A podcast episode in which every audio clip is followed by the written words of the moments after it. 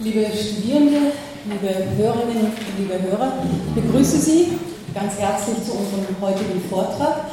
Äh, bevor ich den heutigen Vortragenden Ihnen vorstelle, möchte ich äh, noch zum, zur Prüfung etwas sagen.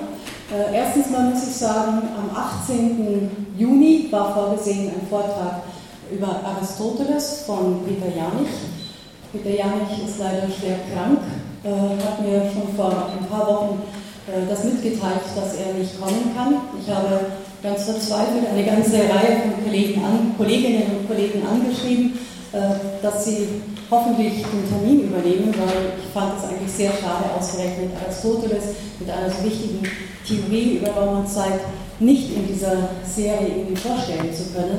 Aber es war ganz einfach nicht mehr möglich, Ersatz zu finden. Ein paar Kollegen äh, haben genau an dem Tag oder am nächsten Tag äh, anderes vor, andere scheuen die Reise, was ich auch verstehen kann. Insofern muss ich Ihnen jetzt mittlerweile sagen, ich habe jetzt resigniert und wir müssen einfach den Aristoteles-Termin ausfallen lassen. Insofern habe ich auch äh, für die Prüfungen Aristoteles nicht mehr vorgesehen. Sie wissen ja, dass es zu jedem Prüfungstermin, die ja schon festgelegt sind von den Tagen wenigstens, äh, jeweils vier Autoren gibt, die in der ganzen Vorlesungen ähm, behandelt worden sind. Die entsprechenden Vorträge, Materialien und auch Ausschnitte aus den Primärtexten, das wissen Sie, finden Sie auf dem Moodle. Da können Sie auch dieses Blatt sich herunterladen mit diesen äh, Prüfungsmodalitäten. Und so ist eben für jede Prüfung äh, das, äh, das, was Sie lernen können, äh, erstmal eingeschränkt und Sie wissen auch, worauf Sie sich äh, da einlassen können. Für die Prüfungen müssen Sie sich wie üblich, wie ganz normal ähm, anmelden. So, nun komme ich zu unserem heutigen Vortrag und zu unserem heutigen Vortragenden. Wir werden heute einen Vortrag hören zu Augustinus. Ich freue mich, äh, dass Sie zu uns gekommen sind, Herr Meixner. Herr Meixner arbeitet inzwischen äh, in Augsburg er hat 1977 eine ganze Reihe, eine ganze Reihe von Jahren in Regensburg verbracht, äh, zunächst mit dem Studium und hat auch lange dort gearbeitet. In äh, Regensburg hat er, wie gesagt, zunächst begonnen zu studieren, nämlich die Fächer Philosophie, Anglistik, allgemeine Sprachwissenschaft und Psychologie. Eine ganze, ein ganzer Fächerkanon, äh, wenn Sie so wollen. Der Magisterabschluss erfolgte dann 1983 die Promotion erfolgte vier Jahre später, 1987, mit einer Arbeit, die bereits das Thema Zeit ähm, in ihrem Titel führt, nämlich Handlung, Zeit und Notwendigkeit. Die Habilitation ist dann auch sehr schnell äh, erschienen, beziehungsweise abgeschlossen worden und dann später erschienen mit dem Thema axiomatische Ontologie das war 1990 und der Abschluss, die Teilung der Linie Legendi 1991. Herr Meixner hat eine ganze Reihe von Gastprofessuren, äh, Vertretungsprofessuren. Das ist etwas, was man hier nicht so kennt. Wir nennen das Gastprofessuren. In Deutschland gibt es Vertretungsprofessuren, wenn aus irgendwelchen Gründen eine äh, Professur gerade eben vakant ist. Äh, an verschiedensten Universitäten in Deutschland, aber auch im Ausland wahrgenommen. Er hat eine ganze Reihe von sehr schönen DFE-Projekten, DFE, das ist die Deutsche Forschungsgemeinschaft, ähm, bekommen. Zum Beispiel in den Jahren 97 bis 2000 das Projekt Kausalität im Rahmen alternativer Weltverläufe. Kausalität, das wissen Sie, ist auch ein Thema, das eng mit den Fragen nach der Zeit verknüpft ist. Ein anderes DFE-Projekt ähm, das, ist seit, das lief ab 2002, äh, Philosophie der ontischen Modalitäten. Das wurde an der Universität Regensburg durchgeführt. Und derzeit arbeitet Herr Meixner seit 2009 wiederum an einem DFG-Projekt ähm, mit dem Titel Rekonstruktion und vergleichende Kritik der Philosophien, der Psychologie von Husserl und Wittgenstein. Das war zunächst an der Universität Regensburg und inzwischen an der Universität Augsburg. Das ist in der Nähe für diejenigen, die das nicht kennen, äh, von München angesiedelt. Ich möchte noch ein paar Bücher und, äh, und äh, Herausgaben von Herrn Meitzner nennen. Zunächst die Dissertation, die ist 1987 erschienen, Handlung, Zeit und Notwendigkeit, eine ontologisch-semantische Untersuchung. Dann haben wir schon das Thema Kausalität gehört, Theorie der Kausalität, erschien 2001, ein Leitfaden zum Kausalbegriff in zwei Teilen bei Mentis. Ein anderes Thema, das Herrn Meitzen immer wieder beschäftigt hat, äh, sind Fragen nach den Modalitäten. Insofern ist es auch nicht verwunderlich, dass er ein Buch geschrieben hat über David Lewis 2006. Eine, eine weitere Monographie lautet Modalität, da haben wir gleich wieder das Thema. Ähm, Möglichkeit, Notwendigkeit, Essentialismus 2008. Äh, philosophische Anfänge der Quantenphysik 2009, schon ein Jahr später. Äh, er gibt zudem seit 1997 zusammen mit Albert Newton heraus die Zeitschrift Philosophiegeschichte und logische Analyse und noch eine andere Zeitschrift, nämlich Metaphysica, zusammen mit Raphael Hüntelmann. Ähm, das lief von 1998 bis 2007, sodass Sie. Geht noch weiter. Das geht noch weiter. Ja, ja ich habe es Gut, dann bin ich nicht auf dem aktuellsten Stand der Dinge. Ich freue mich nun sehr auf Ihren Vortrag zu Augustinus bitte sehr Lehrer. Dankeschön.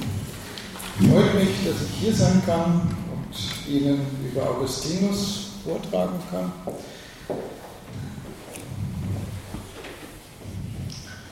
Nun, meine Damen und Herren, eine Erfahrungsgegebenheit hat als Erfahrungsgegebenheit, nicht an sich, sondern als Erfahrungsgegebenheit zwei Seiten. Die, Objekt, die objektive Seite, die Sache selbst und das subjektive Gegebensein der Sache selbst. Das ist bei der Zeit nicht anders als bei anderen Gegebenheiten und nicht anders als bei anderen Gegebenheiten tendiert auch bei ihr, bei der Zeit, das subjektive Gegebensein dazu, anonym zu bleiben, nicht zu explizitem Bewusstsein und daher auch nicht zur Sprache zu kommen.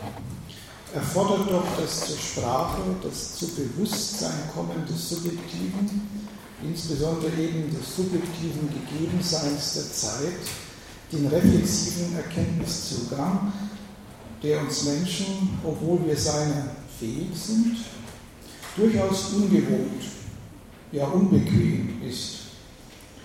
Und wie viel natürlicher ist es uns doch, einfach nur auf die Sache selbst in ihrer Objektivität zu schauen und das Subjektive unter dem, ja in dem sie uns erscheint, die Objektivität, und uns auch nur so gegeben sein kann, schlicht zu vergessen. Es ist ein Vergessen, das zum philosophischen Programm werden kann, denn zum Vergessen des Subjektiven in Erkenntnistheorie und Ontologie tendiert ein großer Teil der zeitgenössischen Philosophie. Wie man Augustinus überhaupt als den Entdecker der Subjektivität, des inneren Lebens in der abendländischen Philosophiegeschichte ansehen kann, womit er zum philosophischen Ahnen von so bedeutenden Gestalten wie René Descartes, Immanuel Kant und Edmund Husserl wird, so ist Augustinus insbesondere der Entdecker und erste Erforscher der Zeit in ihrem subjektiven Gegebensein. Er war dies, es war dies nicht nur ein Aufblitzen der Erkenntnis in Augustinus, sondern gelangte zu einer gewissen Konstanz, wodurch er befähigt wurde, Beiträge zur Phänomenologie des Zeitbewusstseins zu liefern lange vor Husserl, und Beiträge zur Epistemologie der Zeitmessung.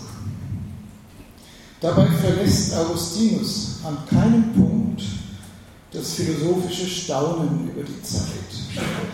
Die Frische und Faszination, die das Allergewohnteste und das Alleroffenbarste, die Zeit annimmt, sobald man sich reflexiv auf eben dies Allergewohnteste und Alleroffenbarste richtet, dieses in seinem subjektiven Gegebensein nehmend, diese Frische und Faszination spricht aus den folgenden Worten des Augustinus, der nun gerade der Inaugurator des reflexiven Bewusstseins, reflexiven Erkenntniszugangs war. Ich zitiere zunächst auf Lateinisch, zum einen, um zumindest einen Geschmack vom Klang und Rhythmus der augustinischen Rhetorik zu geben, zum anderen deshalb, weil der Augustinusleser Ludwig Wittgenstein in seinen philosophischen Untersuchungen, Paragraphen 436, den zweiten Satz der folgenden Passage aus Augustinus Bekenntnissen ebenfalls auf Lateinisch zitiert. Dicimus hec et audimus hec et intelligimur et intelligimus manifestissima et usitatissima sunt et eadem rosus nimis latent et nova est inventio eorum. Also, wir sagen solches und wir hören solches und wir werden verstanden und wir verstehen. Das Alleroffenbarste und Allergewohnteste ist es. Und andererseits ist eben dieses gar sehr verborgen und neu ist seine Findung.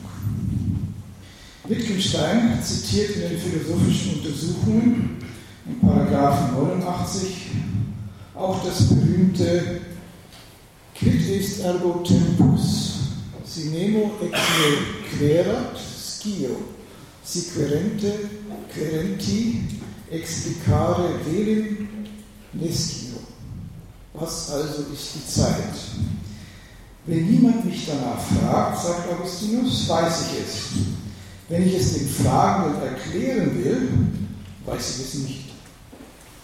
Und Wittgenstein kommentiert, dies könnte man nicht von einer Frage der Naturwissenschaft sagen, etwa der nach dem spezifischen Gewicht des Wasserstoffs. Das, was man weiß, wenn uns niemand fragt, aber nicht mehr weiß, wenn wir es erklären sollen, ist etwas, worauf man sich besinnen muss. Und dann in Klammern fügt er hinzu, und offenbar etwas, worauf man sich aus irgendeinem Grunde schwer besinnt. Hier hat Wittgenstein die Natur des reflexiven Erkenntniszugangs aus seiner Augustinus-Lektüre heraus teilweise erfasst. Der reflexive Erkenntnisweg besteht in der Tat im sich auf etwas besinnen.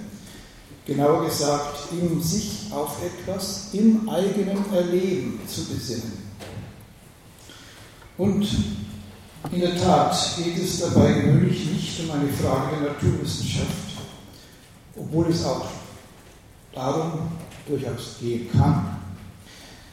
Mit dem reflexiven Erkenntniszugang verbindet sich aber mehr noch als die Schwierigkeit, ihn überhaupt einzuschlagen, die Schwierigkeit, die in ihm gewonnenen Erkenntnisse anderen mitzuteilen. Das ist es, was exemplarisch in der Schio Nestio Aussage des Augustinus zum Ausdruck kommt. Augustinus Problem ist wohl nicht anders als Wittgenstein andeutet, die Schwierigkeit, dass er sich nun gerade auf die Zeit nur schwer besinnt. Anders als so vielen anderen fällt es Augustinus wohl nicht oder nicht mehr schwer, sich auf die Zeit im eigenen Erleben zu besinnen. Das heißt darauf, wie sie sich ihm darstellt, wie ihr subjektives Gegebensein für ihn ist. Aber mitzuteilen, was dabei sichtlich wird, dafür fehlt die Sprache. Wie ihm, dem doch außerordentlich Sprachmächtigen, sehr deutlich bewusst wird. Das ist Augustinus Problem. Wittgenstein freilich empfiehlt, dieses Problem durch Vermeidung des reflexiven, bewusstseinsreflexiven Erkenntniszugangs zu erledigen und meint, dass auch Augustinus im Grunde einen anderen Zugang als den genannten will. Nicht die Betrachtung des nicht per se öffentlichen Zeitbewusstseins, sondern die Betrachtung der per se öffentlichen Zeitaussagen. Wittgenstein sagt gleich in dem Abschnitt der philosophischen Untersuchungen, der auf den Abschnitt mit der zitierten Schio-Neschio-Aussage folgt, also im Paragraph 90, es ist uns, als müssten wir die Erscheinungen durchschauen. Unsere Untersuchung aber richtet sich nicht auf die Erscheinungen, sondern wie man sagen könnte, auf die Möglichkeiten der Erscheinungen. Wir besinnen uns, heißt das, auf die Art der Aussagen, die wir über die Erscheinungen machen. Daher, daher besinnt sich auch Augustinus auf die verschiedenen Aussagen, die man über die Dauer von Ereignissen, über ihre Vergangenheit, Gegenwart oder Zukunft macht. In Klammern fügt er hinzu, dies sind natürlich nicht philosophische Aussagen über die Zeit, Vergangenheit, Gegenwart und Zukunft. Natürlich nicht. Wittgenstein hat hier mit den verschiedenen Aussagen über Zeitliches, auf die sich, wie er sagt, Augustinus besinnt, nun gerade auch die Usitatissima et Manifestissima im obigen Augustinus-Zitat im Sinn. Denn in der Tat meint Augustinus mit dem Usitatissima et Manifestissima nicht Phänomene des Zeitbewusstseins, sondern Aussagen über Zeitliches. Und zwar über die Dauer von Ereignissen. Und doch scheint Wittgenstein am Ende geahnt zu haben, dass Augustinus nicht so recht als Vorfahre seiner eigenen Wittgensteinischen Philosophie geeignet ist welche Philosophie man später Ordinary Language Philosophy genannt hat, mit ihrer Analyse von Ausdrucksformen zum Zwecke des Wegräumens von angeblichen Missverständnissen. Das kann man auch nachlesen, schon in Paragraph 90. Sonst, also der philosophischen Untersuchung, sonst hätte er nicht im selben späteren Abschnitt der philosophischen Untersuchungen indem er am Schluss die Usitatissima et Manifestissima Aussage zitiert, unmittelbar vor eben diesem Augustinus-Zitat das Folgende gesagt. Hier ist es leicht, in jene Sackgasse des Philosophierens zu geraten, wo man glaubt, die Schwierigkeit der Aufgabe liege darin, dass schwer erhaschbare Erscheinungen, die schnell entschlüpfende gegenwärtige Erfahrung oder dergleichen von uns beschrieben werden sollen, wo die gewöhnliche Sprache uns zu roh erscheint und es scheint, als hätten wir es nicht mit den Phänomenen zu tun, von denen der Alltag redet, sondern mit den leicht entschwindenden, die mit ihrem Auftauchen und Vergehen jene ersteren, also die Phänomene des Alltags, annähernd erzeugen. Hier, ein großes Stück später in den philosophischen Untersuchungen, scheint Wittgenstein zu spüren, dass Augustinus eher doch nicht auf seinem Wittgensteins Weg unterwegs ist, sondern eben auf dem Weg, den er Wittgenstein als eine Sackgasse des Philosophierens ansieht. Ist es eine Sackgasse? Wie man mit einem Ausdruck Sackgasse des Philosophierens doch ganze Lebenswerke für Makulatur erklären kann, vor allem natürlich das gewaltige Lebenswerk Edmund Husserls, der den reflexiven Erkenntnisweg zur schnell entschlüpfenden gegenwärtigen Erfahrung wie kein anderer vor ihm oder nach ihm immer und immer wieder gegangen ist. Ist es eine Sackgasse, also nicht metaphorisch gesagt, ein Weg ohne Sinn und Zweck, außer dem einzigen, dass man einsieht, so kommt man nicht weiter? Wohl eher nicht. Aber was sind nun denn konkret die Usitatissima Manifestissima, die dennoch zu großer philosophischer Perplexität Anlass geben? Augustinus eigene Beispiele sind die folgenden Aussagen. Wie lange hat er das gesagt? Wie lange hat er das gemacht? Wie lange Zeit habe ich das nicht gesehen? Diese Silbe braucht das Doppelte der Zeit gegenüber jener einfachen kurzen. Was soll hier rätselhaft sein? Die Schwierigkeit für Augustinus, und es ist eine Schwierigkeit nicht nur für ihn, wird dadurch konstituiert, dass einerseits phänomenologisch, das heißt in unserem sich uns reflexiv erschließenden Erleben, die Zeit nicht anders erscheint als eine verfließende.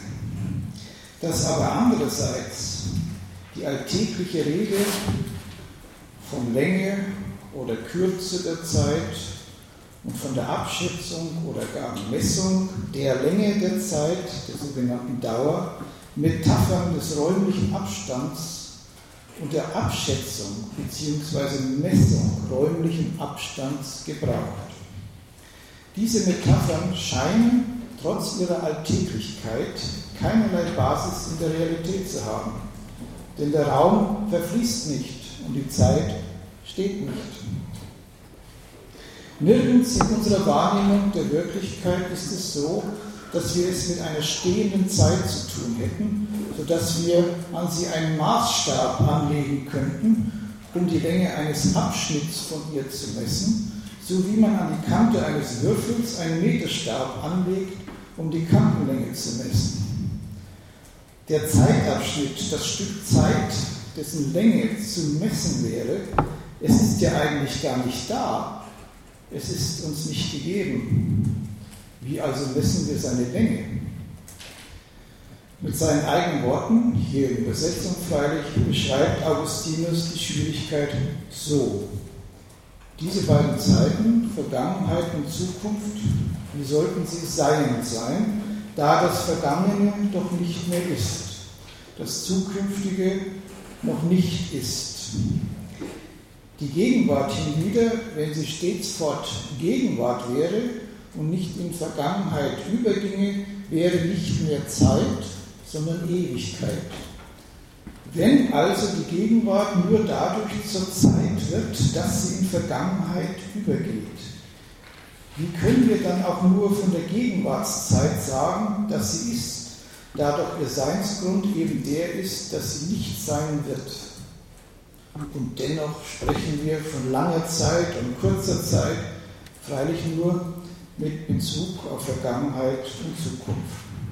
Also das ist das Ende des Zitats aus den Konfessionen. Nächstes Zitat, das schließt sich gleich unmittelbar an. Könnte man irgendwas von Zeit sich vorstellen, so winzig, dass es gar nicht mehr sich teilen lässt, auch nicht in Splitte von Augenblicken? Solche Zeit allein wäre es, die man gegenwärtig nennen dürfte.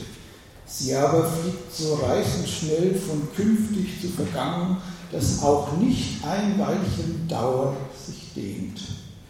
Denn so wie sie sich ausdehnt, zerfällt sie schon wieder in Vergangenheit und Zukunft. Aber als Gegenwart ist sie ohne Ausdehnung. Und gleichwohl, Herr, nehmen wir Zeiträume wahr, und vergleichen sie miteinander und sprechen von längeren und kürzeren. Drittes Zitat aus den Konfessionen. Was aber messen wir, wenn nicht die Zeit in etwelcher Ausdehnung? Denn sprechen wir bei Dauer von einfach und doppelt und dreifach und gleich oder sonst wie in dieser Art, so gilt es je von Zeit als Ausdehnung.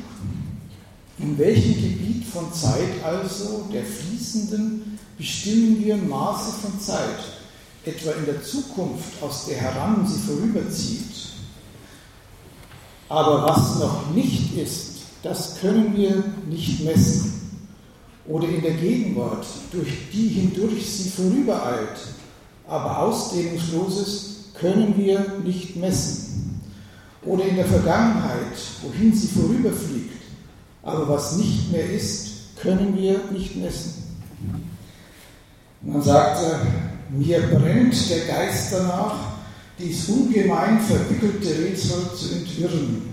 Ex arsit animus meus nosse, istuc implicatissimum enigma. Hiermit, nebenbei gesagt, aber durchaus der Beachtung wert, denn es besagt wohl etwas über das eigentümliche Denken dieses Denkers, tut Augustinus einen Ausspruch, der nicht zu seinem bekannten anderen Ausspruch zu passen scheint, dass er nichts weiter erkennen will als Gott und die Seele. Wie also messen wir die Zeit in ihrer Ausdehnung? Mit anderen, vertrauteren Worten, die zeitliche Ausdehnung, die Dauer, die doch eigentlich niemals da ist, uns niemals gegeben ist, da doch nichts zeitlich Ausgedehntes uns jemals gegeben ist. Nun, wir messen die Dauer, stets ist es die Dauer eines Vorgangs, doch kein Vorgang ist uns jemals gegeben, ist jemals da. Wir messen die Dauer mit einer Uhr natürlich. Auch zu Zeiten des Augustinus waren Uhren nicht unbekannt. Was ist also eigentlich das Problem, das Augustinus nun hier so brennend beschäftigt? PMS Hacker, der berühmte Oxforder Wittgenstein-Exeget und selbst ein Wittgensteinianer, versteht dieses augustinische Problem vollständig nicht. Zunächst bemerkt Hacker zusammen mit seinem Co-Autor Maxwell Bennett, there is nothing wrong with talking about the foot of a mountain, as long as one does not wonder whether it has a shoe. There is nothing wrong with speaking of unhealthy food, as long as one does not wonder when it will regain its health.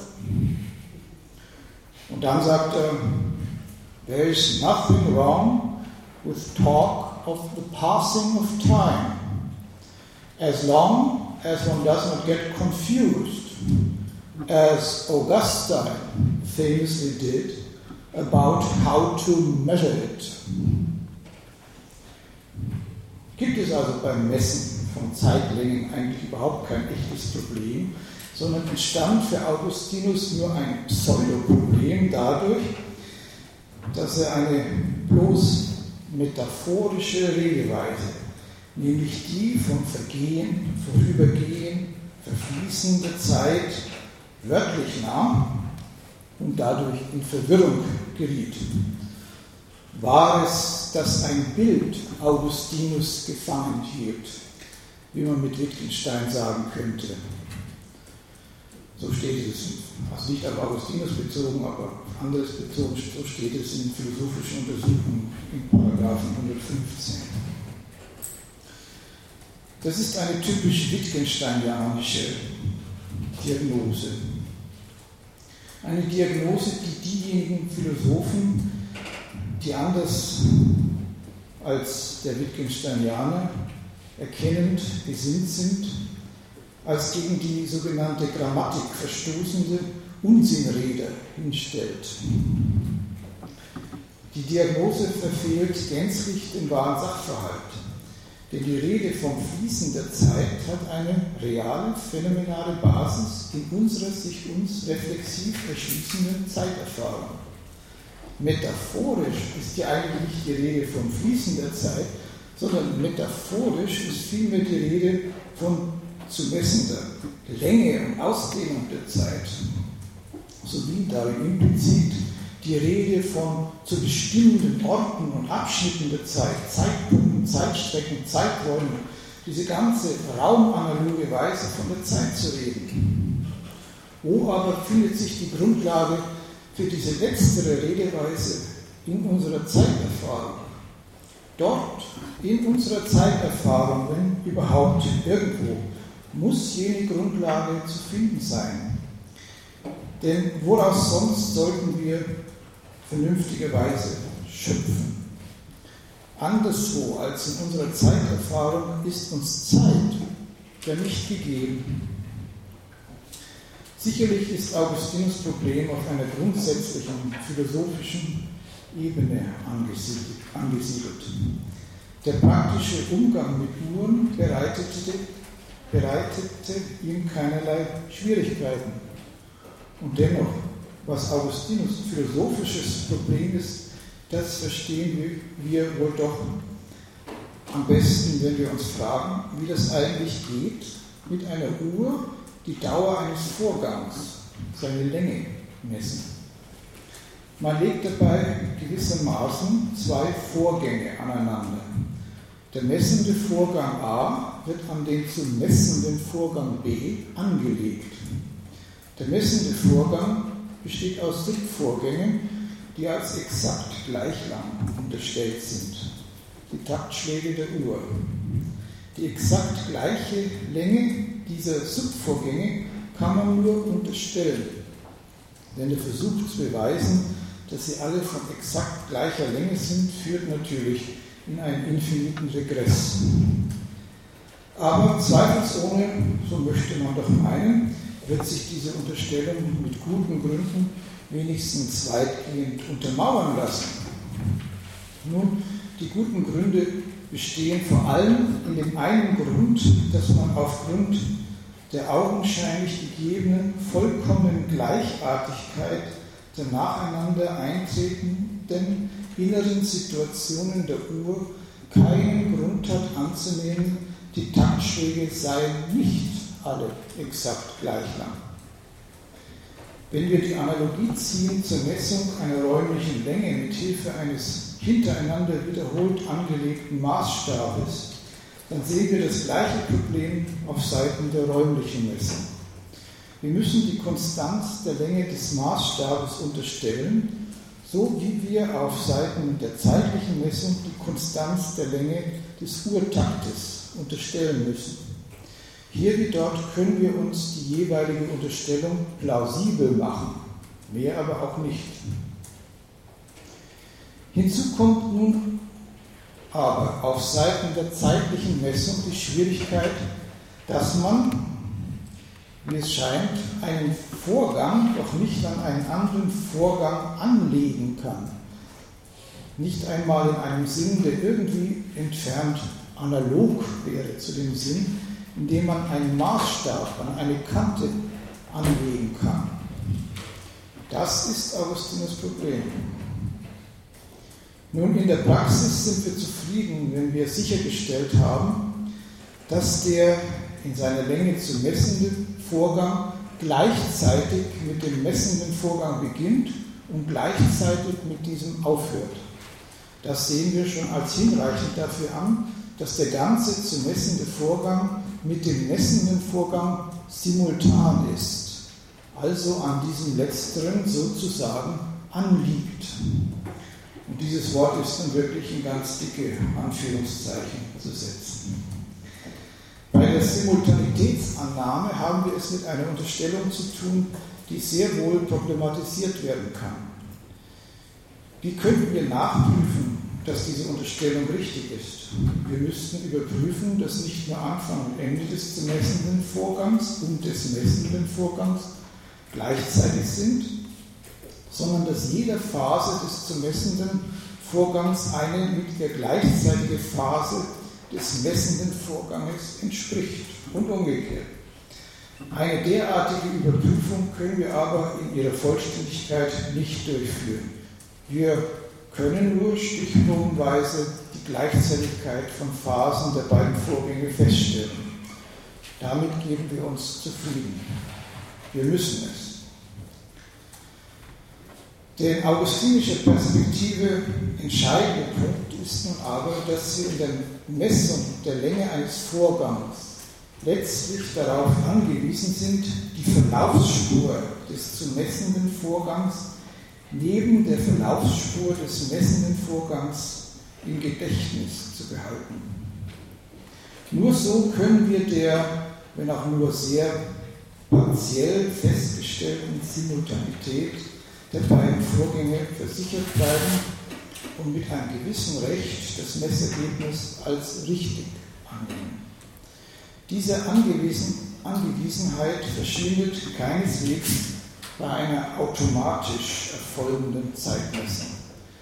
Wir verlassen uns dann zwar blind auf die Apparatur, in unserem Gedächtnis sind keine Verlaufsspuren des messenden und zumessenden Vorgangs eingezeichnet, aber wir können uns vernünftigerweise nur deshalb blind auf die Apparatur verlassen, weil wir in anderen Fällen die Plausibilität der Messergebnisse bestätigt gefunden haben, die die Apparatur oder eine zu ihr baugleiche Apparatur liefert. Und zwar durch Abgleich mit dem Gedächtnisprotokoll, mit den darin eingezeichneten Verlaufsspuren. Beispielsweise finden wir auf einem Papierstreifen, den der Drucker der Uhr am Morgen ausspuckt, festgehalten, dass der zu messende Vorgang um 2.23 Uhr und 22 Sekunden begann und um 3.10 Uhr und 17 Sekunden aufhörte. Dem entnehmen wir, obwohl wir nicht dabei gewesen waren, sondern festschliefen ohne weiteres die Länge des Vorgangs. Aber das können wir vernünftigerweise nur deshalb tun, weil wir in nicht wenigen anderen Fällen nicht nur die Zuverlässigkeit des Datenspeichers der Uhr überprüft haben, sondern auch die Zuverlässigkeit der Uhr selbst oder einer baugleichen Uhr. Und zwar unter essentieller Heranziehung unseres Gedächtnisses. In allen diesen Überprüfungsfällen verlief, soweit wir das feststellen konnten, soweit es eben in unserem Gedächtnis festgehalten ist, der durch die Uhr erzeugte messende Vorgang mit immer identischer Taktlänge exakt simultan mit dem zu messenden Vorgang, welcher beispielsweise auch ein eigenes Erlebnis sein kann. Unser Gedächtnis liefert uns zudem keinen Grund, etwas anderes als das anzunehmen. In der Praxis überlässt man die Überprüfung der Zuverlässigkeit der Uhr selbstverständlich gerne den Leuten, die sie gebaut haben. Verlässt sich also von vornherein auf Autorität. Die Unentbehrlichkeit des messenden Subjekts, seiner Wahrnehmung und insbesondere seines Gedächtnisses bei der Messung von Zeitlängen tritt somit zutage. Das ist noch nichts Besonderes. Eine letztliche Subjektabhängigkeit ist bei allen Messungen gegeben. Es sind eben wir, die messen, nicht irgendwelche Apparaturen an unserer Stelle, obwohl wir mit deren Hilfe messen. Im Fall der Zeitlängenmessung geht aber die Subjektabhängigkeit offenbar so weit, dass das Phänomen der zeitlichen Extension, der Zeitlänge, dessen, was in der Zeitlängenmessung gemessen wird, für uns gar nicht da wäre ohne das Gedächtnis. Erst das Gedächtnis, nicht schon die aktuelle Wahrnehmung. Die gibt uns nur das Fließen, ja nicht einmal das, genauer gesagt, liefert auf der Grundlage, erstes Gedächtnis, liefert auf der Grundlage der in es eingezeichneten Verlaufsspuren das Bild einer in Abschnitte zerfallenden, eindimensionalen Ausdehnung ein von der räumlichen Ausdehnung abgenommenes, vom Raum auf die Zeit übertragenes Bild der zeitlichen Ausdehnung. Das Bild der Linie, der Leine, an die wir die vergangenen, erinnerten, momentanen Ereignisse wie Schnappschüsse jedes an seinen Ort in den richtigen Abständen aufhängen, sozusagen. Nirgendwo sonst als im Gedächtnis ist für uns die statische zeitliche Reihe in ihrer Ausdehnung dar. Aber beachten wir nun, wollten wir nur mit Worten im Literalsinn, ohne die Verwendung von räumlichen Metaphern, beschreiben, wie zeitliche Ausdehnung für uns im Gedächtnis gegeben ist, so türmen sich gewaltige Schwierigkeiten auf. Es ist ja nicht im wörtlichen Sinne so, dass Verlaufsspuren in unserem Gedächtnis eingeschrieben sind, wie Schlittenspuren im Schnee. Oder dass da ein langer Korridor im Geiste ist, der sich weit hinten ins Dunkel verliert und nach vorne das Subjekt auf kürzeste Distanz mit absoluter Schwärze konfrontiert. Das sind alles Bilder, Vergleiche, Metaphern. Wir beschreiben bereits mit räumlichen Metaphern das subjektive, gedächtnismäßige Zeiterleben, das die Grundlage ist für die Erfassung und Darstellung objektiver Zeitstreckung. Und die Erfassung und Darstellung objektiver Zeiterstreckung selbst geschieht wiederum unter Verwendung räumlicher Metaphern. Nun aber mehr oder weniger mathematisierter solcher Metaphern.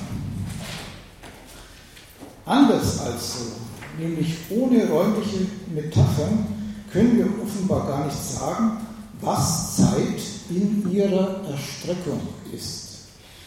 Weder in unserem Erleben noch objektiv.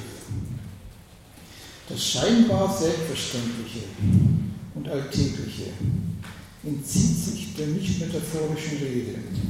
Die Zeit in ihrer Erstreckung wird zu etwas, das in literaler Rede nicht mitgeteilt werden kann.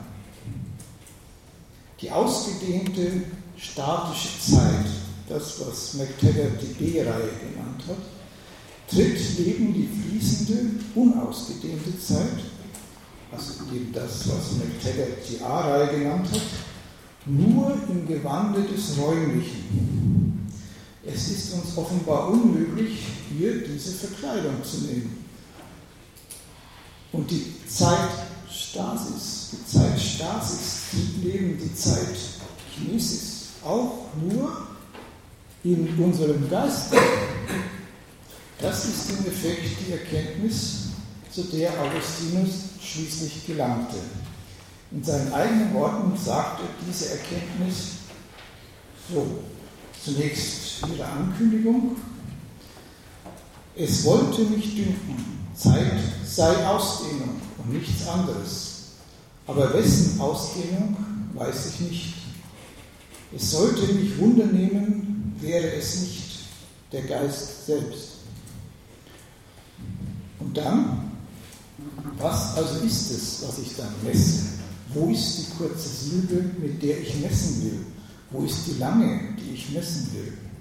Beide sind verklungen, verflogen, vorbei. Sie sind nicht mehr.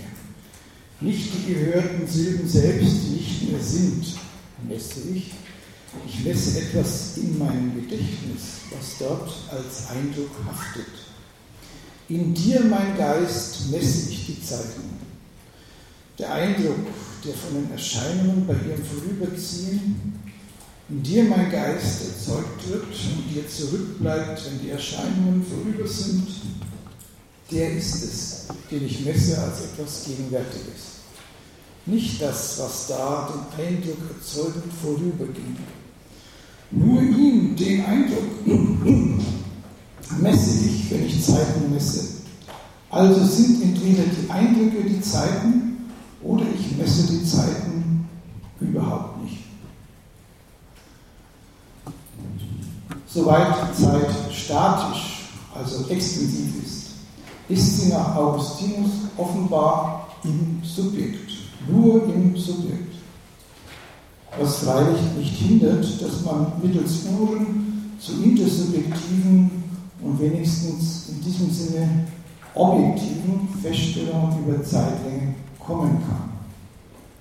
Dabei bindet man mittels Wahrnehmung und Gedächtnis und, im Vertrauen auf die kontinuierliche Regelmäßigkeit der Uhr, der man sich bedient, statische, extensive Zeit und kinetische, nicht extensive zusammen.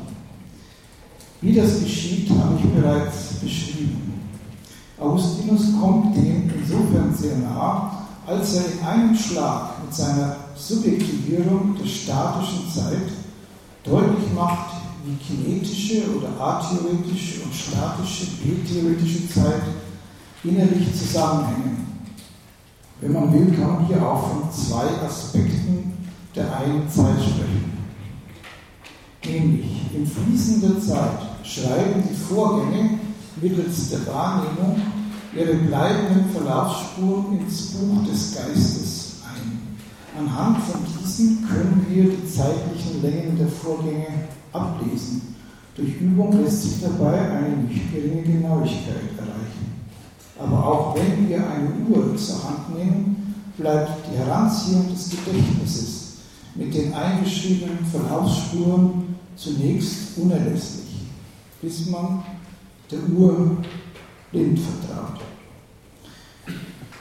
Augustinus drückt sich nun aber in dem Punkt nicht korrekt aus, dass er sagt, dass man, wenn man Zeiten misst, nicht die einschreibenden Vorgänge misst, sondern die im Geist eingeschriebenen Verlaufsspuren, die Eindrücke. Richtig wäre es gewesen zu sagen, dass man die einschreibenden Vorgänge allerdings misst, nämlich deren Zeiten, deren zeitliche Länge.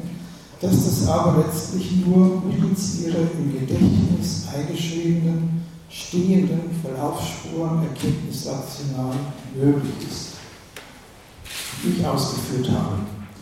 Diese Verlaufsspuren selbst aber misst man nicht. Das am Schluss des obigen Zitats zum Ausdruck kommende Dilemma besteht ebenfalls nicht. Natürlich messe ich und maß auch Augustinus die Zeiten, aber die Verlaufsspuren im Geiste sind dennoch nicht die Zeiten. Wichtig ist es aber zu sagen, dass die Verlaufsspuren im Geiste für uns die einzige Grundlage sind für einen statischen, extensiven, e-theoretischen Zeit zu sprechen und von den Zeiten, aus denen sie zusammengesetzt ist. Daraus könnte man schließen, dass jedenfalls die statische Zeit im Geiste und nur im Geiste ist. Das ist die These, zu der Augustinus offenbar gelangt. Zwingend ist diese idealistische Konklusion freilich nicht. Ich mache darauf aufmerksam, dass sie im diametralen Gegensatz steht zu dem, was die meisten Philosophen heutzutage für richtig halten. Sie subjektivieren nicht, wie Augustinus, den statischen, sondern im Gegenteil den kinetischen Aspekt der Zeit.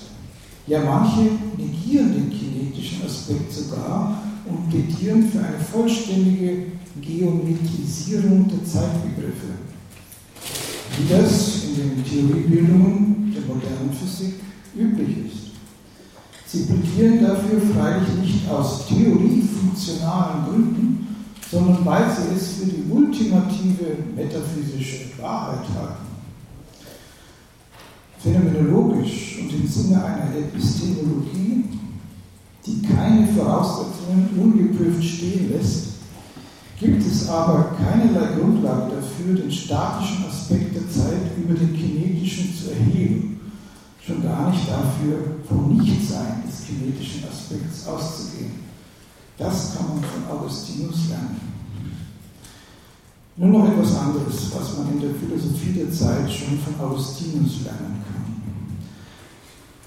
Augustinus Überlegungen zur Zeitmessung haben uns zu der Frage geführt, wie man eigentlich mittels einer Uhr die Länge eines Vorgangs misst. Die Feststellung der Gleichzeitigkeit des Beginns des zu messenden Vorgangs mit dem Beginn des messenden Vorgangs ist Bestandteil jeder Zeitlängenmessung. Aber wie stellt man Gleichzeitigkeit fest? Insbesondere dann, wenn die Ereignisse, deren Gleichzeitigkeit festgestellt werden soll, an einigermaßen weit voneinander entfernten Orten stattfinden. Die Frage sollte jedem, der sich schon einmal mit Einsteins spezieller Relativitätstheorie beschäftigt hat, bekannt vorkommen. Nun, Augustinus wusste, wie Einstein, das Prinzip, nachdem man die Gleichzeitigkeit von weit voneinander entfernten Ereignissen feststellt. Denn in den Bekenntnissen schildert er eine bemerkenswerte Anwendung jenes Prinzips. Wir lesen, und das folgende ist, eine Zusammenstellung von Zitaten aus einem zweieinhalb Seiten langen Text also jetzt Augustinus. Auch mit den Astrologen ihrer falschen Wahrsagerei, ihren gottvergessenen Verrücktheiten, war ich schon fertig geworden. Du, Gott, also hast mich mit einem Freund versorgt, einem wahrhaft nicht lästigen Befrager der Astrologen. Selbst zwar in dieser Wissenschaft nicht sehr beschlagen, der aber, wie gesagt, ein neugieriger Frager war und auch einiges davon verstand. Was er, wie er sagte, von seinem Vater gehört hatte. Aber wie sehr es dazu angetan war, die gute Meinung über jene Kunst, die Astrologie, gründlich zu zerstören, das ahnte er nicht. Von seinem Vater habe er für Minus aufgehört, dass zu derselben Zeit, als die Mutter mit ihm schwanger ging, auch eine Magd bei jenem zuvor erwähnten Freunde des Vaters in gleichen Umständen war. Und nun habe es sich gefügt, dass beide Frauen gleichzeitig wiederkamen. Als nämlich die Frauen in die Wehen fielen, ließen beide, der Vater des Firminus und der Freund des Vaters, einander wissen, was bei jeder zu Hause vorging. Und sie hielten Boten bereit, die sie gegenseitig sich zuschicken wollten, um zu melden, sobald geboren wäre, was schon unterwegs war.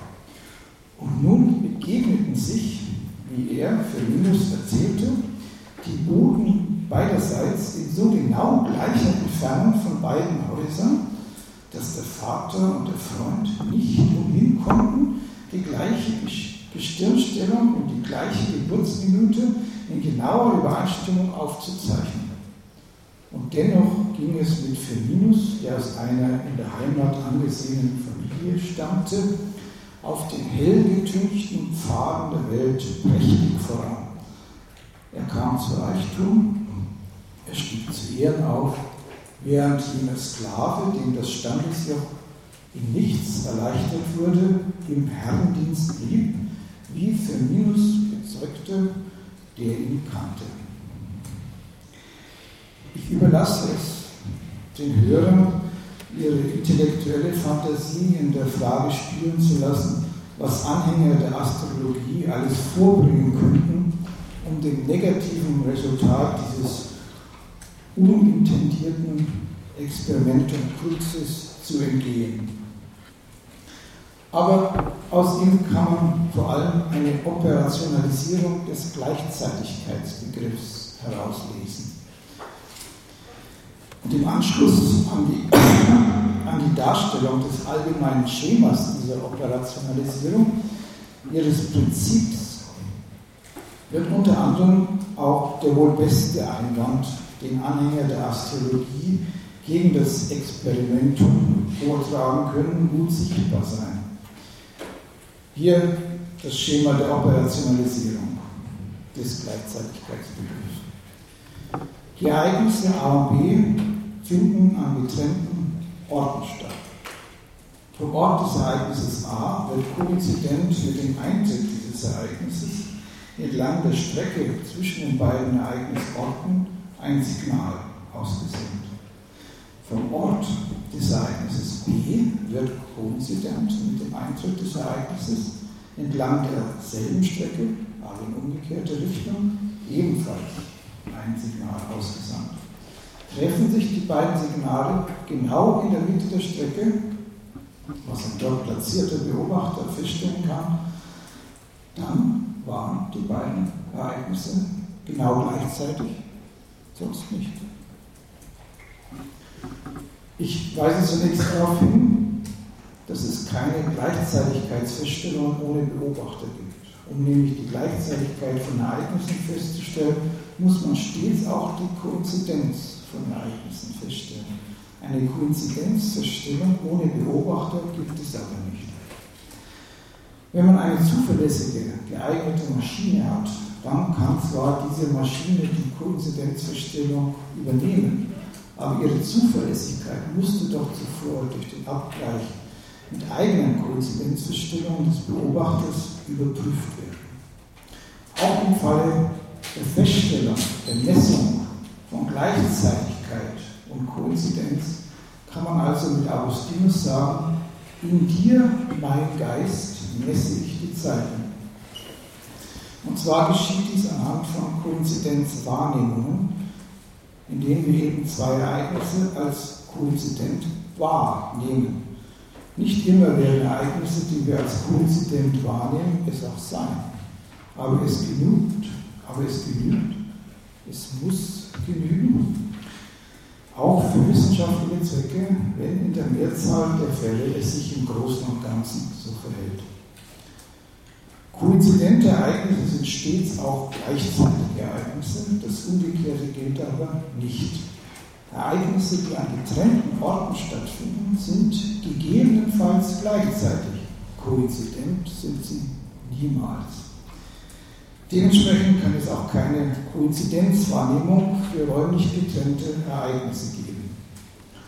Aber möglicherweise gibt es manchmal Visionen, in denen solche Ereignisse als quasi koinzident erlebt werden. Daraus erwächst die Frage, wie man die Gleichzeitigkeit räumlich getrennter Ereignisse feststellt. Das obige Operationalisierungsschema ist eine Antwort auf diese Frage und Augustinus ist zwar wohl kaum der Erste gewesen, der von dieser Antwort Gebrauch gemacht hat, aber er scheint der Erste gewesen zu sein, der ihr, wenn auch nur implizite literarischen Ausdruck verliehen hat, lange vor der Entstehung der modernen Physik.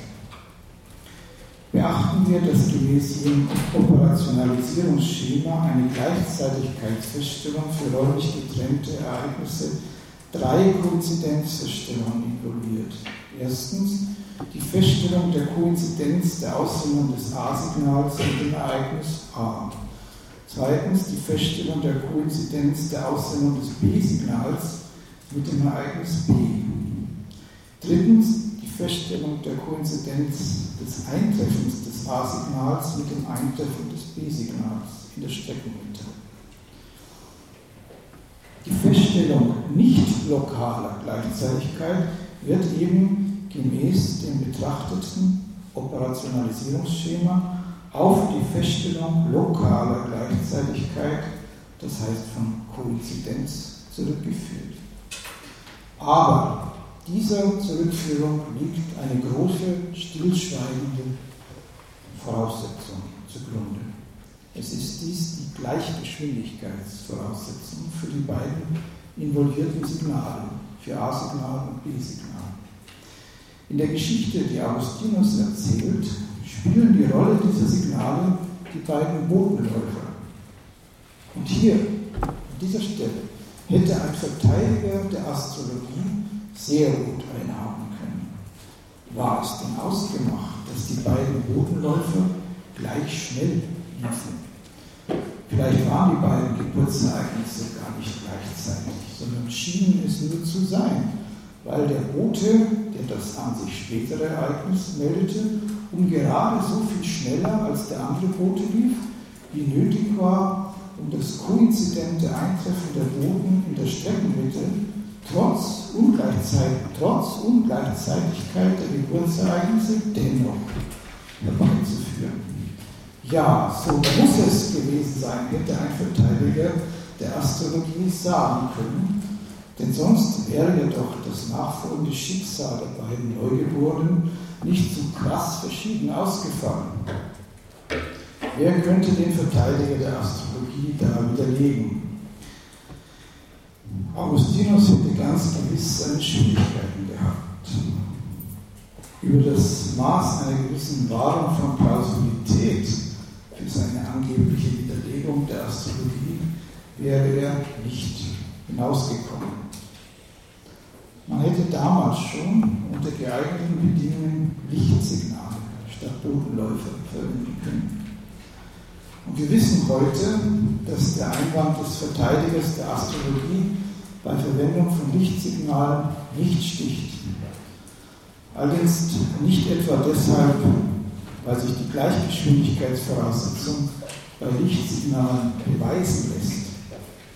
Ein solcher Beweis gelingt bei Lichtsignalen nicht so wenig wie bei Bodenläufern, sondern weil wir keinerlei Anhaltspunkt haben, anzunehmen, dass Lichtsignale im Vakuum oder im beinahe Vakuum der Luft, gleichgültig in welche Richtung sie sich bewegen, jemals eine andere Geschwindigkeit haben als 299.792.458 Meter pro Sekunde.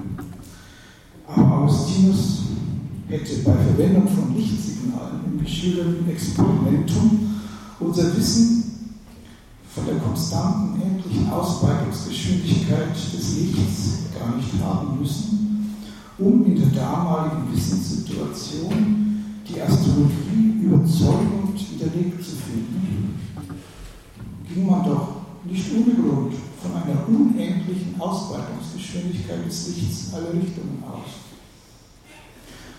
Doch womöglich werden die beiden Geburtsereignisse bei Verwendung von Lichtsignalen gar nicht als gleichzeitig festgestellt worden. Danke, das war's.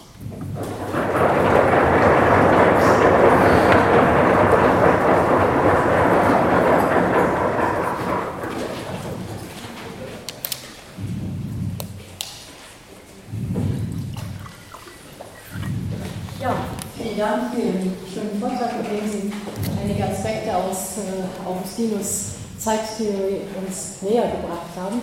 Wir haben jetzt noch knapp eine halbe Stunde Zeit zu diskutieren und eröffnen hiermit die Diskussion.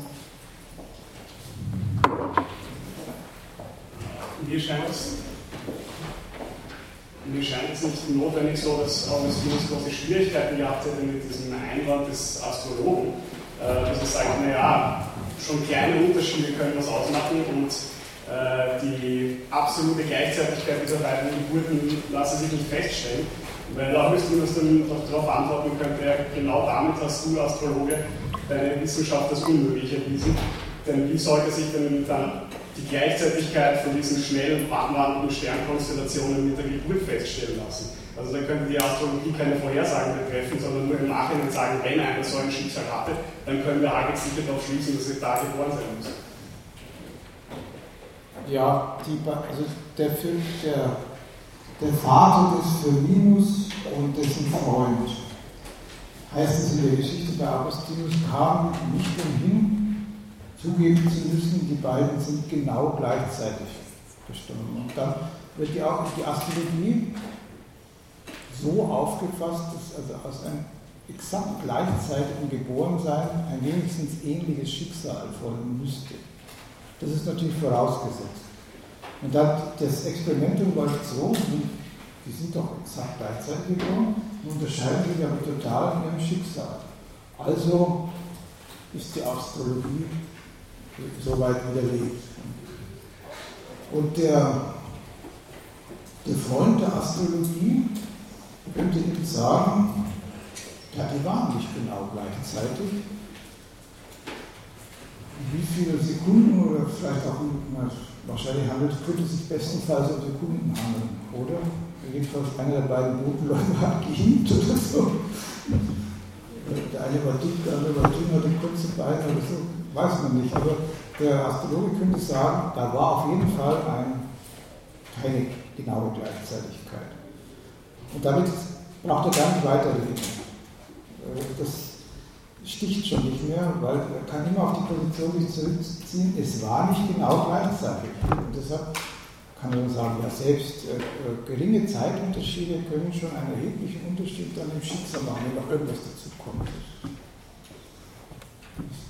Damit kann er trotzdem nicht den Einwand widerlegen, dass die Astrologie dann auch nicht funktionieren kann weil er die Identität von Geburtszeitpunkt und Sternkonstellation nicht feststellen kann.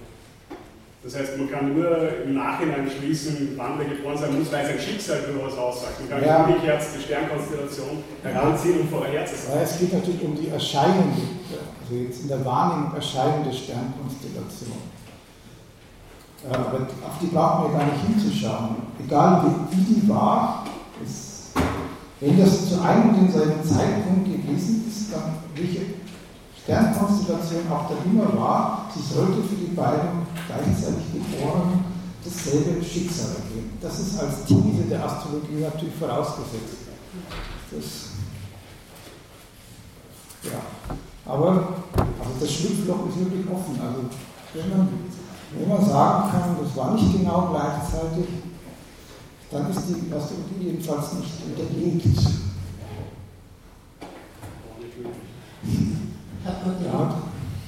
ja, vielen Dank für den Vortrag. Mir schien das in der Zeit von jetzt die Überlegungen äh, parallel mit Augustin, aber der Bezug zu Augustin äh, ist nicht so dicht, ist nicht mehr, also soweit ich, mir der Text bekannt ist, äh, geht eigentlich dieser Bezug äh, viel schwächer, würde ich sagen. Ich beziehe mich darauf, dass bei Augustinus eigentlich diese Messung der Zeit, äh, das passiert in, in Animo, äh, und das Gedächtnis spielt eine Rolle, Memoria, aber dabei ist auch immer auch äh, diese Expectatio, diese Erwartung, spricht Expectatio, Erwartung. Also, also Zeit ist äh, also der Distension mit Gegenwart der Vergangenheit, Gegenwart der Gegenwart und Gegenwart der Zukunft ist immer auch dabei, die in einem drinnen. Und diese natürlich Gegenwart der Zukunft durch Expectatio, durch Erwartung natürlich ist etwas, was überhaupt nicht irgendwie hilfreich sein könnte in diesem Zusammenhang, den ich gestellt habe, äh, für die Messung der Zeit. Eigentlich ist eine Frage, die ich mir äh, gestellt habe,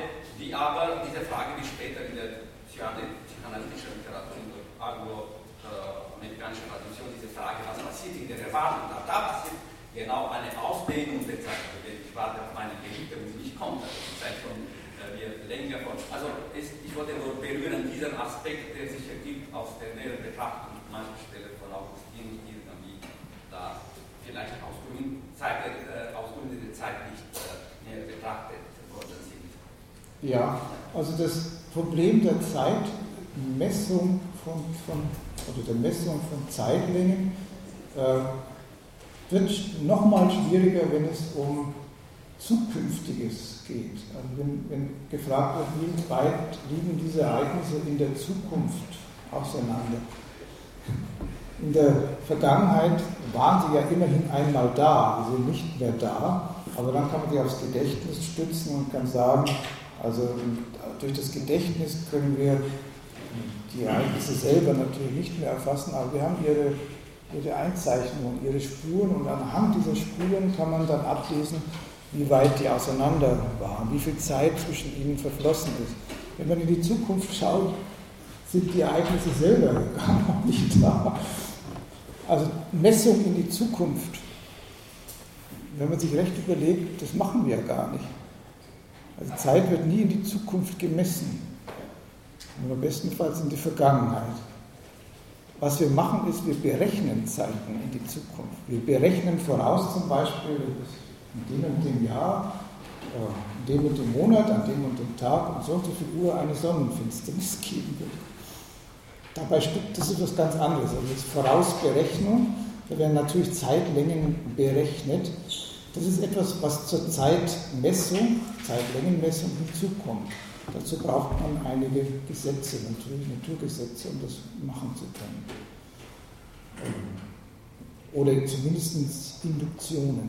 Also das, äh, das die, die, Astronomen der, der, Antike waren auch ohne dass sie alles, äh, die Gesetze der Planetenbewegung genau kannten, durchaus in der Lage, Voraussagen zu machen und die dann auch ziemlich gut gepasst haben. Das allein aufgrund ja, von Induktionen. Das heißt auch wieder aufgrund von vergangenen Beobachtungen, die sie festgehalten hatten.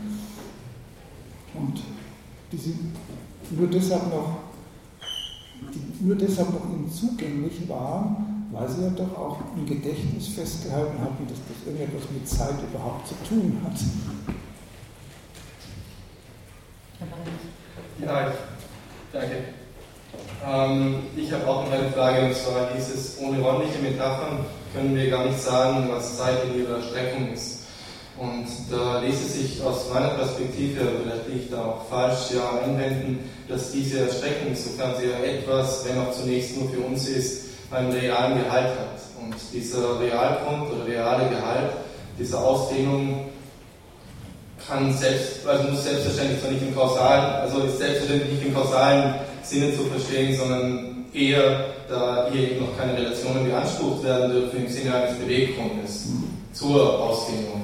Und jetzt ließe sich doch an dieser Stelle sagen oder fragen, muss die Form eines solches, solchen Beweggrundes nicht auch Zeit genannt werden, dadurch dieser Beweggrund oder dieser reale Gehalt der Ausdehnung, der zeitlichen Ausdehnung zur räumlich-zeitlichen Ausdehnung treibt? Oder anders gesagt, ließe sich nicht sagen, die Zeit sei in ihrer, in ihrer Erstreckung die Form des Realen, die Form, die zur Ausdehnung bewegt und damit Intensität. Also kann man nicht sagen, in, in der Erstreckung lässt sich nicht ohne räumliche Metaphern davon sprechen, die Zeit sei in ihrer Erstreckung die Form der Intensität dessen, was sich da erstreckt. Ja, also Zeit hat keine Intensität, wirklich nur, man kann im besten Fall seine Extension zuordnen. Ähm, also es gibt durchaus jetzt unterschiedliche Zugangsweisen, etwas, was Husserl als die natürliche Einstellung ansehen würde. Was, ist, was liegt diese äh, Zugangsweise nahe? Nun, die geht einfach von der Realexistenz der Zeit an sich aus. Und äh, in, in diesem Ansatz dann, in dem Ansatz folgen ja die meisten Philosophen heute, ist das Fließen der Zeit etwas, was ganz ins Erleben verbannt wird, ist etwas Illusionäres, während die Zeit als objektiv gegeben, als etwas Statisches angesehen wird, also vollständig geometrisierbar. Das sehen Sie dann, wenn, wenn äh, die Dimensionen aufgezeichnet werden, Sie drei räumliche Dimensionen und dann wird noch eine Linie dazu gemalt, was natürlich ein bisschen Schwierigkeiten macht. Das ist dann die Zeitachse. Das ist die Geometrisierung der Zeit. Und äh, hier kann, kann man die aus, aus ähm, einer epistemologischen Sicht heraus, die keine Voraussetzungen einfach gelten lässt, fragen, wo kommt denn diese Annahme her? Es gebe eine sich, an sich existierende reale Zeit, statisch genommen, so eine Art Linie. Ja, das interessiert die natürliche Einstellung nicht, sondern die sagen einfach, davon gehen wir aus. Und bestenfalls wird dann noch hinzugefügt, die Annahme hat sich bewährt. Bei Physiktreiben hat sich diese Annahme einfach bewährt. Während mit dem Fließen der Zeit kann die Physik wirklich nichts anfangen. Jetzt die andere Zugangsweise, die eben nicht die natürliche Einstellung ist, da liegt die Generalthesis zugrunde, alles, was uns in irgendeiner Weise gegeben ist, ist uns aus der Perspektive des Subjekts gegeben. Also auch das Objektive, also auch die objektive Zeit. Also der Idealist Husserl leugnet ja nicht, dass es etwas Objektives gibt und auch eine objektive Zeit gibt, aber es muss aus dem Subjekt quasi herauskonstruiert werden, das Objektive. Und da hat Augustinus, jetzt zu ihm zu kommen, also erste Ideen gehabt. Indem er auf das Gedächtnis verwies, das also, da hat er sicherlich recht, dass bei der Konstruktion einer objektiven statischen Zeit, also einer B-Zeit, einer B-Reihenzeit, unerlässlich ist. Ohne das Gedächtnis geht es nicht. Und auch wenn er kein Idealist ist, braucht man ihm, kann man ihm dazu, wenn man kein Idealist sein will, kann man ihm dazu stimmen, dass der Zugang zum Objektiven für uns immer nur möglich ist, aus unserem Bewusstsein, aus unserer Subjektivität heraus. Das ist die Brille, durch die wir alles sehen müssen und in dem sich alles uns irgendwie dann auch darstellen muss, egal was wir davon meinen. Also auch das Objektive, die real gegebene Zeit muss sich da feststellen lassen. Das ist nicht ganz einfach. Das ist, das, das ist die Tiefe des augustinischen. Ich hätte auch noch zwei Fragen. Ähm, Sie haben uns Augustinus vorgestellt als denjenigen, der Zeit, äh, der darüber nachgedacht hat, wie Zeit messbar ist. Derjenige, der vor Augustinus das getan hat, das ist Aristoteles. Äh, ich weiß nicht, ob Sie dazu etwas sagen können. Sie haben mir vorher gerade eben gesagt, Sie haben sich mit Plotin und Platon viel beschäftigt, nicht, also, nicht ganz so viel mit Aristoteles. Aber Aristoteles ist ja derjenige, der zumindest, ich würde mal ganz vorsichtig sagen, eine Ahnung davon gehabt hat, dass Zeit etwas Subjektives ist, weil er die Antwort gibt, dass die Zeit äh, eben eine Messzahl ist, an der wir das schneller und das langsamer äh, und so weiter messen können. Und deswegen ist für ihn Zeit etwas, das sich am Zählen der Zeit zeigt.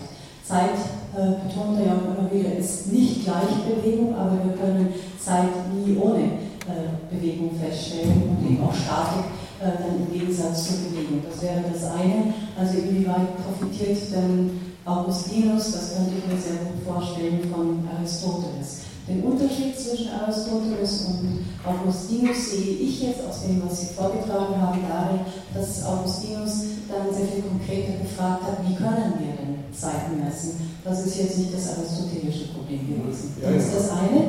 Und äh, auch nochmal bezogen auf äh, die Feststellung, dass Zeit immer äh, vom Subjekt sozusagen seinen Ausgang nimmt und Augustinus das schon sehr äh, genau bemerkt hat.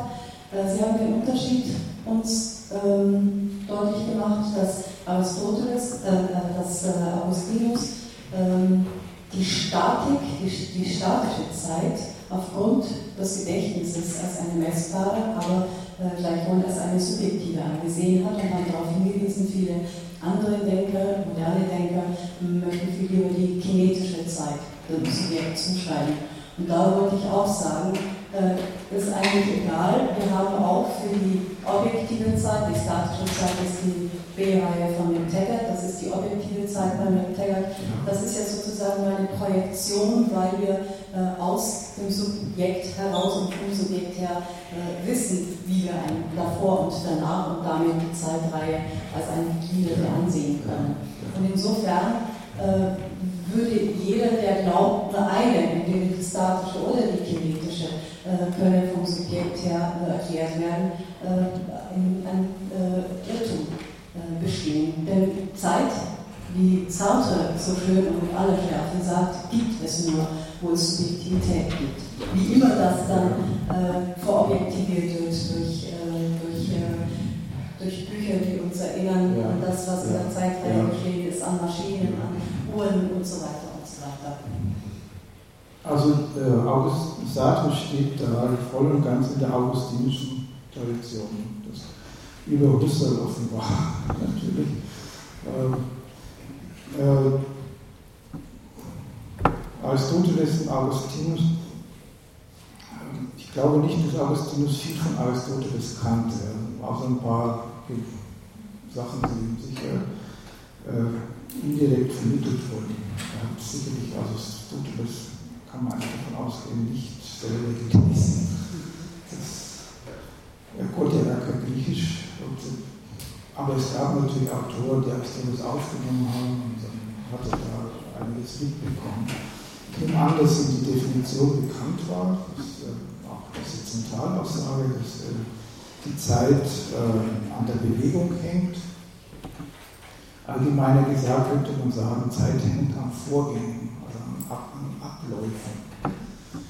Und dann kommt aber bei Augustinus das, was ziemlich Neuartiges hat. Na gut, nicht ganz neuartig, es gab auch schon in der Skepsis, in der antiken Skepsis, diese, diesen erkenntnistheoretischen Zugang, also ein erkenntnistheoretisches Bewusstsein, aus dem heraus man dann alle Erkenntnisse überhaupt problematisierte.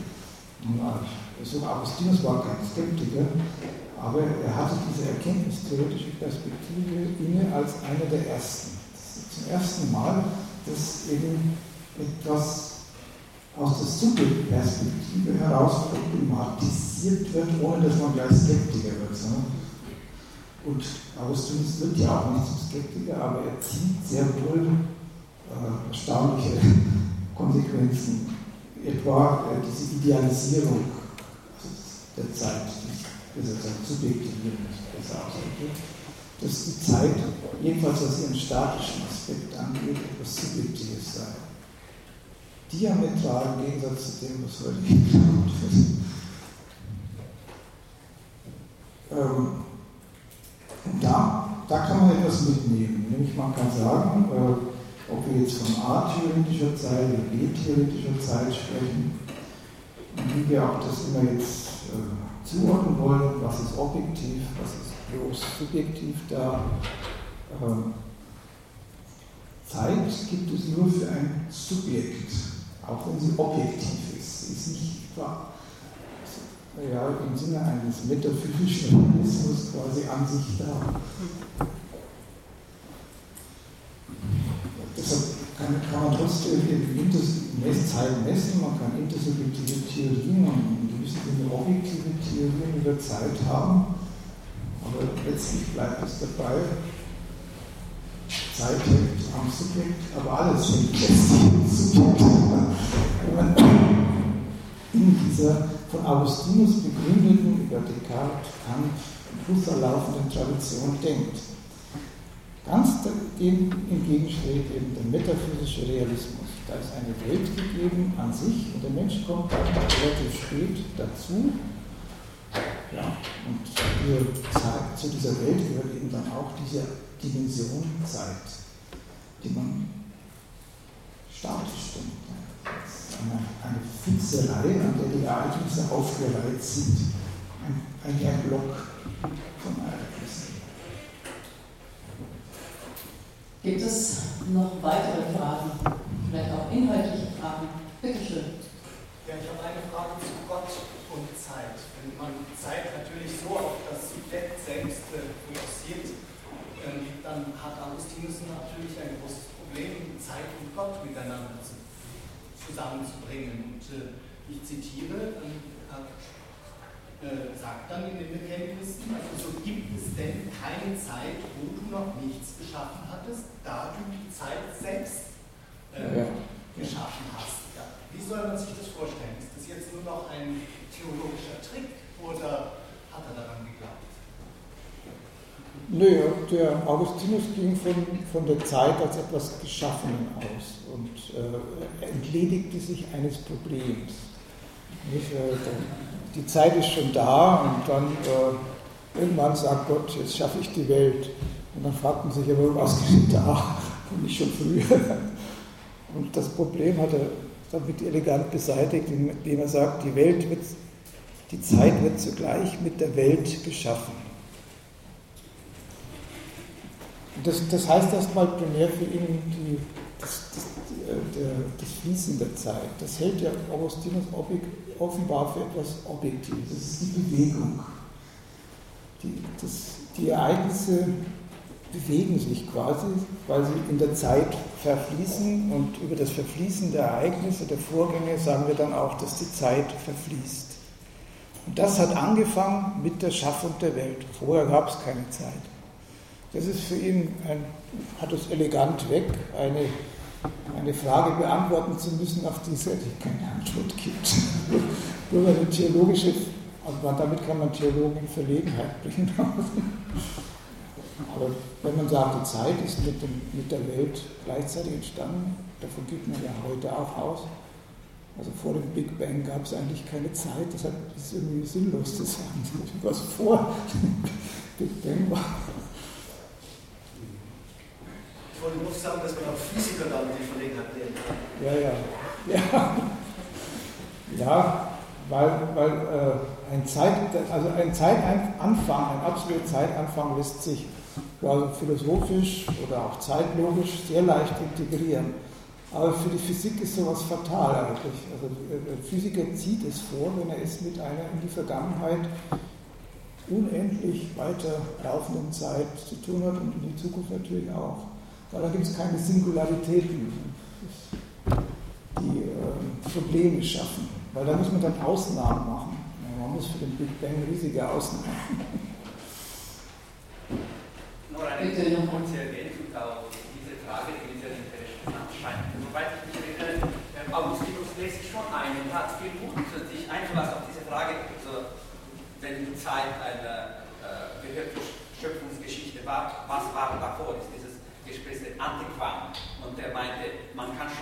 einen vor der Welt sprechen, aber das darf man nicht zeitlich verstehen, ja. sondern nur ontologisch. Also ist schon ein Krieg, aber ein ganz subtiler also sozusagen ja, ja. Sinne der Ontologie. Es spricht von einer anderen, es gibt ein Vor, aber kann man nicht sich äh, so vorstellen wie die Zeit, denn sonst würde man sich fragen und nach der selbst, was hat Gott geschaffen, bevor, was hat, was hat er gemacht, ja. bevor er die Welt geschaffen hat. Ja, man, kann, ja, man kann diese Vorrede also von einem Vor der Zeit, das kann man gar nicht vermeiden. Wenn man Zeitanfang annimmt, dann rutscht man sofort in die Rede hinein. Und was, was war vor dem Zeitanfang? Und dann wird einem klar, äh, ja, also dieselbe Zeit kann nicht gemeint sein, dann würde sie eben nicht anfangen. Ja, es muss eben, äh, das Vor muss sich auf eine andere Dimension beziehen. Ontologisch, ja. Also vor der Zeit war die Ewigkeit. Ja, deswegen spricht ja Kant dann auch von der Antinomie. Äh, ja, ja, ja. Auch, das, auch die Frage, gibt es einen Anfang in der Zeit oder gibt es keinen Anfang? Ja, Jeremy ist ja, dass die Frage den Menschen nie loslässt, auch wenn ja. es sich eine Antwort gibt, ja. weil genau dann, wenn wir einen Anfang setzen, wir haben Sie ja gesagt, dann fragen wir, was vorher ist und selbst wenn wir sagen, das ist aber anders, äh, können wir nicht ja. anders als das zeitlich denken. Richtig, richtig. Und wenn wir eine äh, ewige Zeit äh, denken, äh, dann ist das irgendwie auch eine sehr unbefriedigende Vorstellung, denn wer hat diese Ewigkeit ja. Äh, des Verlaufens erzeugt. Ja, wir sind jetzt am Ende unserer heutigen Zeit angekommen.